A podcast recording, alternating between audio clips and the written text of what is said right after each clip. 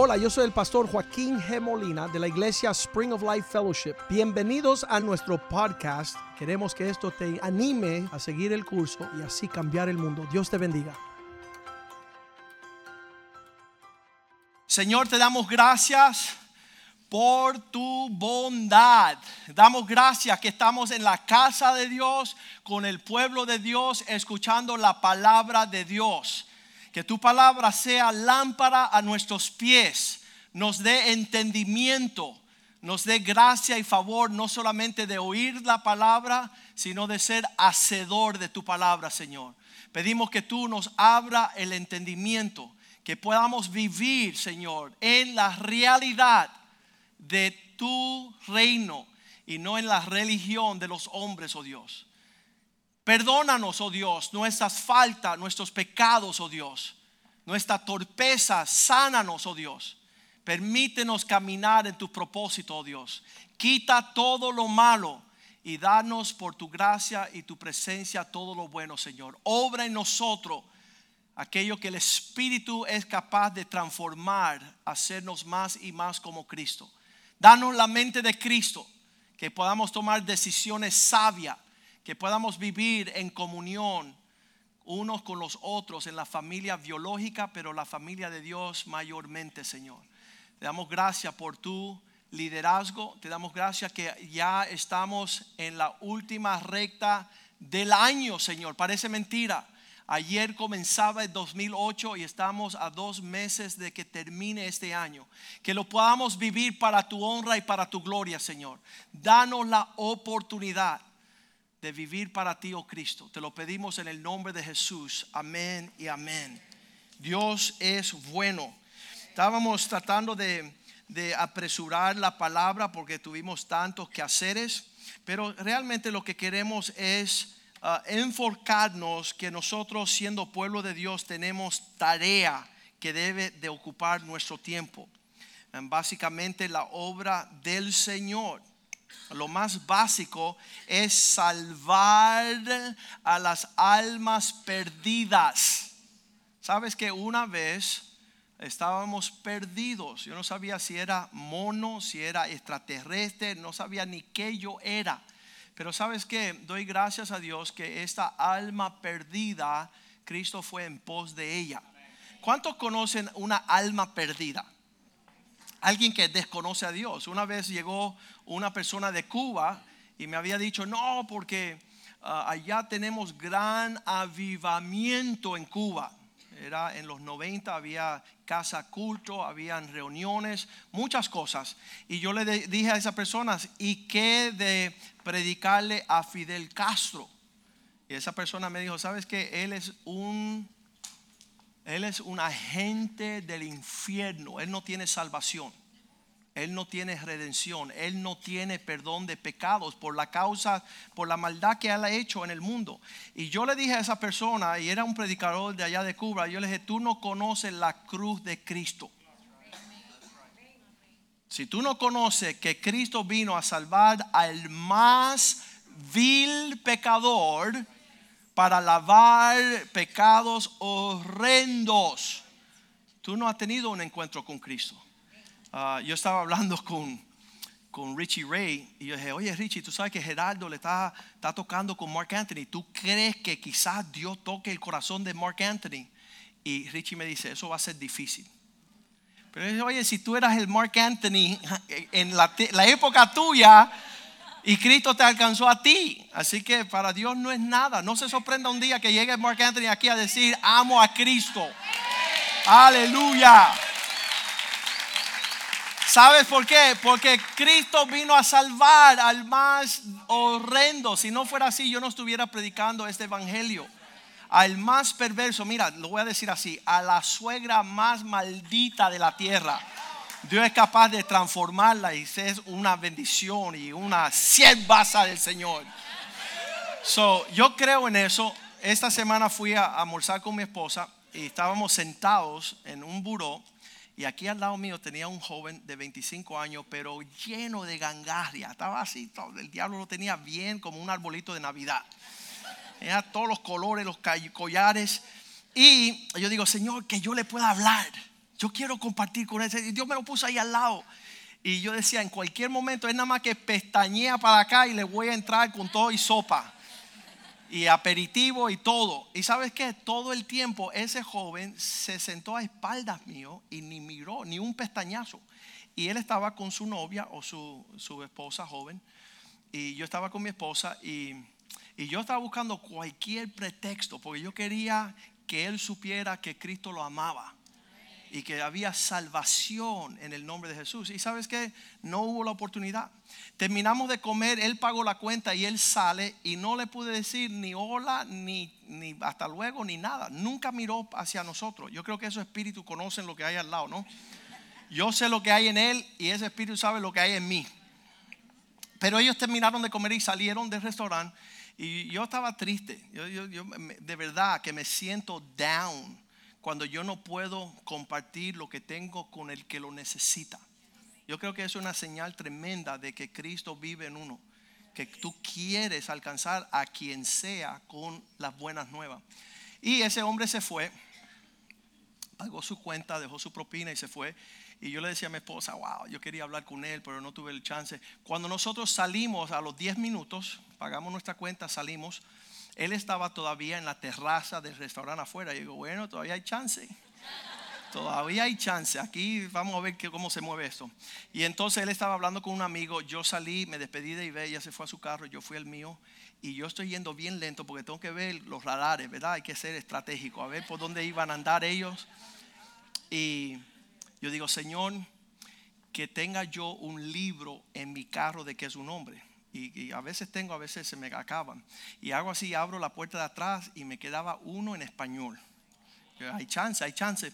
Y ellos venían por ahí por el parqueo y yo agarro el libro y me viro y digo, excuse me, ¿tú lees español? Do you know how to read Spanish? Y dice, sí, ¿cómo no? Ah, qué bueno, mira, tengo un librito para ti. Yo soy abogado y yo ejercí mucho tiempo con esta cuestión de los divorcios. Y ustedes se suponen que nunca se separen pero a falta de tener este conocimiento, quizás ustedes un día decidan ah, divorciarse, separarse. Y, oh, muchas gracias, Dios te bendiga, qué bueno. Y le pude regalar no solamente un testimonio ni una presentación, sino la cosa entera. Y, y, y realmente le di, Señor, tú conoces nuestro corazón. Queremos que todos conozcan lo que nosotros conocemos. Y, muchas veces las apariencias físicas nos detienen al pueblo de Dios. Decir, no, él es santero, él es brujero, él es mm, testigo de Jehová, él es mormón. ¿Sabes que, que Cristo no hace acepción de personas? En todo lugar, aquellos que claman a Él, Él responderá. Estábamos en el 2007 en Israel, estábamos entrando a una catedral bien grande. Ya habíamos hecho el recorrido de muchas catedrales, ya llegaba a ser un poco aburrido. Y cuando estábamos en Nazaret, veo que hay un musulmán en la parte afuera, en la calle, vendiendo triqui y esos souvenirs. ¿Cómo se dice en español souvenirs? Souvenirs. Ok. La traducción de souvenir es souvenir. Ok, no. Escúchame es, son las cuestiones del Medio Oriente. Y yo me acerco a eso. ¿eh? Recuerdos, exacto. Fotos, mapas, detallitos para que tú tengas recordatorios. Y entonces le digo a este musulmán, le digo, ¿tú quieres conocer a Cristo? Y él me miró así. Y el templo, de, que era cristiano, de la guardia de esa catedral, el templo que guardaba ese templo, él miró ahí y decía, ¿cómo se atreve este hablarle de Cristo a un musulmán. Y el musulmán, se, él respondió diciendo, no, yo soy musulmán. Y yo dije, no importa, dice la Biblia que Cristo toca la puerta. Y si tú le abres la puerta, Él va a entrar. Él no le importa si tú eres musulmán, budista, hindú, lo que sea. Cristo quiere entrar en tu corazón. Y le dije, y si tú no le dejas entrar, Ahí se, asustó el hombre. Si tú no dejas que Cristo entre en tu corazón, ahí tú vas a tener un lío allá arriba cuando Él te pregunta por qué no me dejaste entrar. Y le dije de nuevo, ¿tú quisieras dejar que Cristo entrara en tu corazón? Y él dijo, sí, yo quiero recibir a Cristo. Inclinamos nuestros rostros, oramos. El templo, el guardatemplo estaba freaked out, estaba friqueado. Eso no es una palabra tampoco. Anyways, estaba asombrado. Él decía, ¿cómo este se atreve a predicarle a un musulmán en el Medio Oriente? Porque es nuestra tarea predicar en tiempo y fuera de tiempo a todos los perdidos. Muchas veces la iglesia se concentra solamente entre nosotros, predicarnos entre nosotros. No. Hay un mundo allá afuera de personas que necesitan y están más perdidos que Adán en el Día de las Madres. Están locos, están queriendo encontrar de cuál es la onda y cómo me acerco a la realidad. Y tú eres la única esperanza. Si tú no abres la boca y comparte el corazón, no tienen esperanza los que están perdidos. Entonces la tarea de nosotros, no solo del pastor, no solo de los predicadores, de todos. Qué lindo, hoy estuvo la, representante estatal aquí y yo estoy seguro. Ella me hizo la pregunta entre servicio y servicio, dice, Joaquín, aquí en la ciudad conocen que tú estás aquí. Yo no, tú eres la primera. Porque ella se quedó como impactada de lo que Dios está haciendo aquí. Porque lo que está sucediendo aquí es un milagro. Hay un pueblo que ama a Dios. Y es real, no es religión. Y entonces yo sé que nosotros, no solamente a ella, ella andaba con su hijastro de 28 años y él se quedó más impactado que su madrastra, mamá. Y, y realmente eso es nuestro, esa es nuestra función, brillar. Dejar a las personas saber que esto es verídico, poder abrir la boca y predicarle. La tarea de la iglesia es alcanzar los perdidos. Ahora, ¿qué sucede cuando esos perdidos llegan aquí? La segunda obra de la iglesia es que encuentren sanidad. Un pastor dice,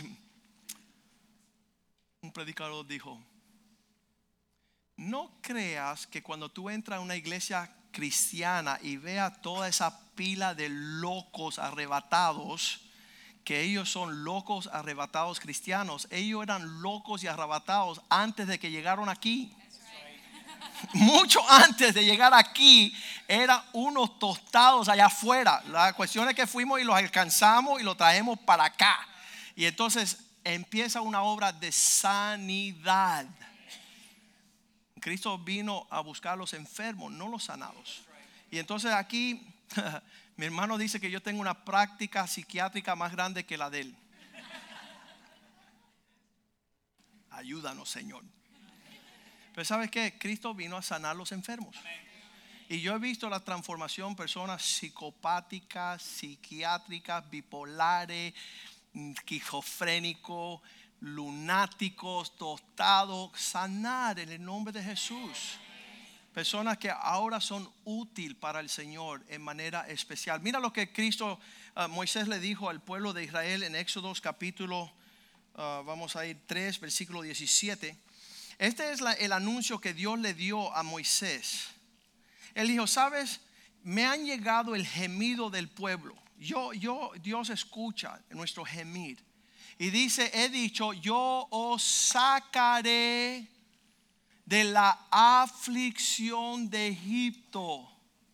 Yo os sacaré. Yo, yo empecé a ver esa palabra aflicción, ¿qué significa que Dios nos va a sacar de la aflicción de Egipto? ¿Sabe qué es eso? Todos los problemas habido y por haber que nos aflige la debilidad, la enfermedad, la crisis, la quiebra, la psicosis, la, bancarrota, todas las aflicciones que nos golpean a nosotros. Eh, eh, una de las alegrías que tengo yo es que todos los que vienen golpeados, tan menospreciados, traumados, en, ah, endeudados, los tuercos, los tuertos, los mancos, los cojos, los ciegos, todo, todo Dios ve esa aflicción y dije, yo os sacaré y los llevaré a una tierra que fluye leche y miel. ¿Qué significa? Que Dios va a tomar esa aflicción y la va a destruir en el nombre de Jesús. Va a venir en contra todo lo que es una plaga humana todo lo que nos afecta a nosotros. A mí me, me encanta, sí, tuve una niñez bien difícil sin Cristo, los matrimonios de mis padres bien golpeador en no tener la sabiduría del Señor. Pero sabes qué, yo me paso la vida más celebrando las bondades del Señor que acordándome de nuestro pasado. Dios ha cambiado nuestro lamento en baile. Eh, yo, yo puedo decir la historia de lo traumado que era como niño y eso tiene un efecto en el corazón de los hombres, pero yo siempre pronuncio y proclamo las bondades de aquel que me llamó fuera de las tinieblas, su luz maravillosa. Y le doy muestra. Me encanta. Cuando las personas llegan aquí a la iglesia, yo siempre les presento. Yo decía, mira, en un pasado este fulano era así, pero míralo ahora. Y esa presentación vale más, es digna de celebrar, de publicar. Y cuando ves todo lo que Dios ha hecho en nuestros medios, es la esperanza de gloria para decirle a los demás, ¿viste lo que le sucedió a ellos? Um, mira lo que Dios hace. Ahora, esta semana hablamos de lo que está sucediendo en España. Tenemos la foto de un niño de 10 añitos. Se llama, el, el muchacho se llamaba apellido Ponce Camacho. Y esta es la foto de él cuando tenía 10 añitos y él está en la escuela y está creciendo en una aldea, una ciudad en España llamado Pilas, España. Y él está ahí con sus padres y está viendo todo el panorama de varones en su sector. ¿Y sabe lo que él decida a los 11 años? Él dice, no quiero ser hombre, yo quiero ser mujer. Yo no quiero desarrollar la madurez y el comportamiento varonil. Yo quiero ser una hembra. Y dice ah, que él empezó a ir, ese es él cuando tenía 10 años. Es un joven bien parecido, dispuesto a ser el próximo príncipe, el rey de España.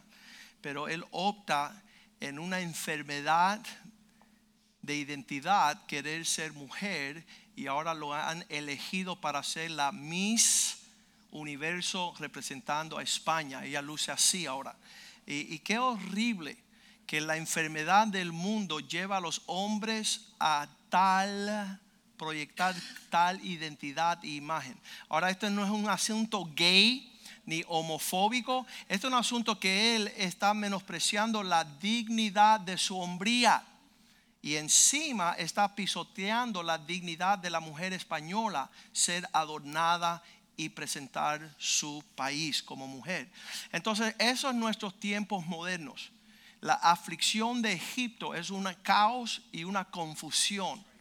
Es una amargura y un resentimiento profundo. ¿Cuánto sabe que ser un, un perdido que se salva pero no se sana es un mal en la iglesia que es horrible? En otras palabras, aquel que dice, ya soy cristiano, pero sigo amargado contra mi esposa, contra mis hijos, ya sigo teniendo crisis de pornografía, sigo siendo un torcido, sigo amando al mundo, todo eso es un problema. La obra de la iglesia no solamente es salvar a los perdidos con predicar el evangelio, sino sanar a los salvados. Y esa sanidad es profunda. Es, es necesaria, si no llega a ser una toxina en el cuerpo. Imagínate usted tiene el un órgano vital en un cuerpo que está matando el resto del cuerpo. Entonces lo que hacen en la medicina es extraen, extirpan ese órgano porque es peligroso a perjudicar el resto del cuerpo. Hay algunas personas que dicen, no, ya soy cristiano y me tienes que soportar. Y yo te soporta tu abuela. Te vas para tu casa. Si tú no eres una bendición en la casa de Dios, se te tiene que cuarentena porque puede enfermar el resto del cuerpo. Y eso es fatal. Yo me acuerdo que um, un hombre decía, no, porque la iglesia es un lugar de enfermos y yo soy enfermos y yo puedo hacer lo que yo quiera en la iglesia. Le digo, mira, tienes la tragedia que mi papá fue médico y anduvo en muchos hospitales. Y yo he examinado los hospitales, no dejan ningún paciente que tiene contagio estar rodeando los pasillos como le parece. Ahí lo tranca ahí afuera hasta que sana o lo mueran o lo entierran, pero no dejan que él se mezcla con su contagio a toda la iglesia. Había un hombre aquí que tenía la mala maña de pedir dinero a los hermanitos. Es especialista de, de, decir, hermanito, tú sabes, tú eres cristiano y yo también necesito que me dé. No le des dinero a nadie en la iglesia. Porque hay un peligro. Este hombre empezó a pedir, oye, ¿me puedes prestar 5 mil dólares? Y una persona se la dio. Y a otro le dijo, ¿me puedes prestar 5 mil? Y esa otra persona le dio. Oye, ¿me puedes prestar 5 mil? Y otra persona, cuatro familias le habían dado a este fulano desgraciado 20 mil dólares. Y él no tenía intenciones de pagarle a nadie. Y yo lo llamé, le dije, ven acá, se me hace que tú eres un, o una oveja enferma o un lobo rapaz.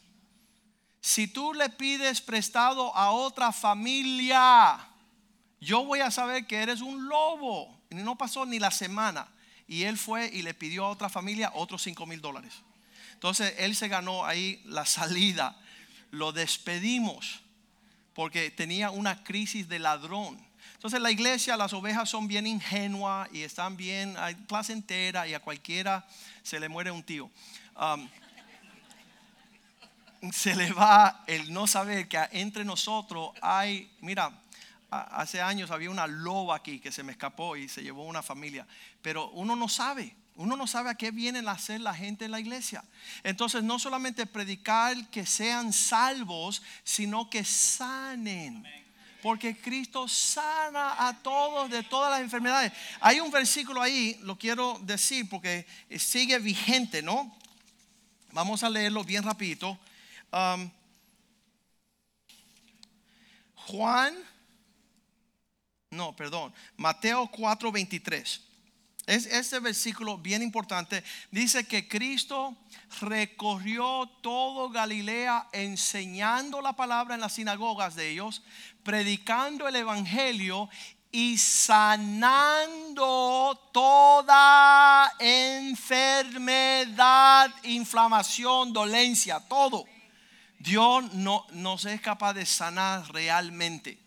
No nos da ningún temor la enfermedad que sea. En este mundo hay muchas cosas torcidas, pero Cristo vino a hacer una obra real, genuina y total sobre nuestras personas. So, salvamos en el nombre de Jesús, predicando el Evangelio a los perdidos y sanamos los salvados. Es bien importante que si eres salvo, que tú sanes para que sea útil en la casa del Señor. Tercera parte, no solamente es el salvo, no solamente sanar, sino es entrenar y disipular. Me parece eso un poco difícil. Yo, yo tengo, ah, yo quisiera tener un sector de la iglesia donde yo le digo son los discípulos. Porque sabemos que Cristo vino a la multitud y la sanó y la provió y, le dio mantención y, provisión. Pero habían unos pocos que dijeron, no solamente queremos ser salvo, queremos seguirte doquiera tú vayas. Y Cristo dijo, ir y hacer discípulos de todas las naciones. No es ser creyentes. Hay muchas personas que creen, pero a la hora de ser discipulado, ni es imposible discipularlos a ellos porque tienen una prepotencia. No todos los que salieron de Egipto, que fueron invitados a ser sanados, entraron a la tierra prometida. Porque en el desierto, en el tiempo de proceso, empezaron a ser incrédulos, a ser rebeldes, desobedientes, a querer usurpar autoridades. El pastor Kenny la semana pasada la, la botó del estadio con no quejarse, no excusarse y no compararse. Y, todo eso es el proceso de discipulado. Si tú te quejas, no eres digno de ser discípulo. Si tú haces excusa, no vas a ser discípulo. Y si tú te comparas, ¿y por qué Juan va a vivir para siempre y yo voy a morir? Todo eso, no hay comparación en la casa de Dios. El discipulado es yo sé. Ah, muchas veces digo yo, Señor, ¿por qué mi llamado es tan agresivo? ¿Por qué tú me estás llevando a la tabla? ¿Por qué tú me estás pidiendo todo? ¿Y sabes por qué? Porque es un llamado peculiar. Y, yo no me puedo comparar con los demás. Yo digo, bueno, que el pastor allá, y, digo, y el pastor allá no hace, y el pastor acá. Y sabes que cada uno de nuestros llamados es particular. El discipulado, la consagración es, es última. Dice que Juan el Bautista comía grillos y langostos y miel y era bien extraño todo su proceder. Entonces, el proceso de discipulado es tú identificarse con un ser un mártir donde quizás la otra persona no. Dice Cristo, ¿y qué si yo quiero que Juan viva para siempre y no sufra? Las personas dijeron, wow, este tipo no va a morir. ¿Sabes que Lo metieron un caldero de aceite caliente. Si eso fue lo que le pasó a Juan, que le iba a ir bien, ¿qué pasa de usted? Y no hemos, Pablo escribe en unas cartas, no piensa que tú estás teniendo una persecución radical si todavía no has derramado sangre. Todavía no, no, no te han amenazado de muerte. Ah, mi hermana era la, la, reina de la simpatía. Ella nunca le dieron papao. Y es que cuando ella veía que estaba en problema, empezaba a llorar con un ataque de llanto. Y yo, ¡Ah! que mis padres hacían así y nunca la tocaron. Yo decía, ¿qué artista de cine esta? ¿No? Nosotros acabábamos con nosotros, y, pero mi hermana nunca ni le tocaron, porque ella empezaba a estar, eh, era un show de Broadway, se llevaba todos los premios. Y entonces ah, hay cristianos así, que, no ni, tienen el dedito en la piscina, están llorando miseria y qué difícil ser cristiano y cómo sufre uno. Oye, mister, ese colchón que tiene en tu trasero lo quisiera cien mil gente que están sentados en ladrillos sin aire acondicionado. Y nosotros, ¿cuánto más va a predicar el pastor este? ¿Sabes qué? Sufre. Sufre en el nombre de Jesús. Señor nos va a salvar, nos va a sanar y después nos va a santificar. Y lo que hay en el cuerpo de Cristo son unos ñoños se supone que un ejército, todos los hombres militares y tuvieran en las primeras bancas diciendo estoy dispuesto a ir a la guerra, a morir por mi familia, por mi matrimonio, por mi finanza, por mi sociedad. Quiero pelear. Quiero pelear las batallas del Señor. No soy cobarde. Y tú lo ves que apenas se comprometen a hacer nada. Y, de verdad es, es una tristeza. Um, tener hombres que no son entrenados a pelear la batalla. ¿Sabes por qué? Porque número cuatro, después que son salvos, después que sanan, después que son entrenados y discipulados, hay que enviarles. Si no nos envía, ¿cómo vamos a cambiar el mundo? ¿Cómo vamos a alcanzar todo lo que Dios tiene para nosotros si no estamos dispuestos de ir en pos de nuestro llamado. Yo no tengo duda, y esto lo dice la Biblia, cada uno tiene un don, tiene una gracia, tiene algo que puede edificar el cuerpo. Hay algo especial que nadie puede hacer, solo usted y su familia. Y Dios quiere capacitarla para que comience a fluir esa gracia para poder cumplir la obra del Señor hasta que Él regrese. Estamos diciendo, ¿estás dispuesto de ir a predicar y ganar almas? Obvio, obvio que estamos dispuestos. Señor, envíame a mí. Yo quiero dar un buen reporte de la excelencia de aquel que me llamó de las tinieblas. Cada vez que muchas cosas están torcidas sobre Cristo. Um, esta mañana hablando con, con la comisionada que es vicealcalde también muchas cosas ella dice, es primera vez que estoy en un ambiente como este. Es primera vez que, estoy viendo que ustedes como que, como hay algo más, más, ah, ella dijo la palabra, ah, a, lo que me puedo relacionar. No, no es tanta un protocolo religioso como el que estoy acostumbrada yo. Es algo que, que, que toca el corazón. Entonces eso tenemos que pedirle al Señor, Señor, hazme atractivo. Hazme que la gente puedan querer venir donde estoy yendo. Um, y, después, Señor, lléveme a las profundidades, a las aguas a sanar. Yo, yo, no soy, muchas personas piensan que el pastor va a ser el objeto de la sanidad. Yo creo que Cristo te llama a unas profundidades espirituales más cercanas y en, esa, en ese acercamiento Dios va a llegar a sanar lo más interior de ti. Hay provisión en Él para eso, en, esa realidad. Y después, tal dispuesto a decir, ¿sabes qué? hacemos lo que hacemos por agradecimiento.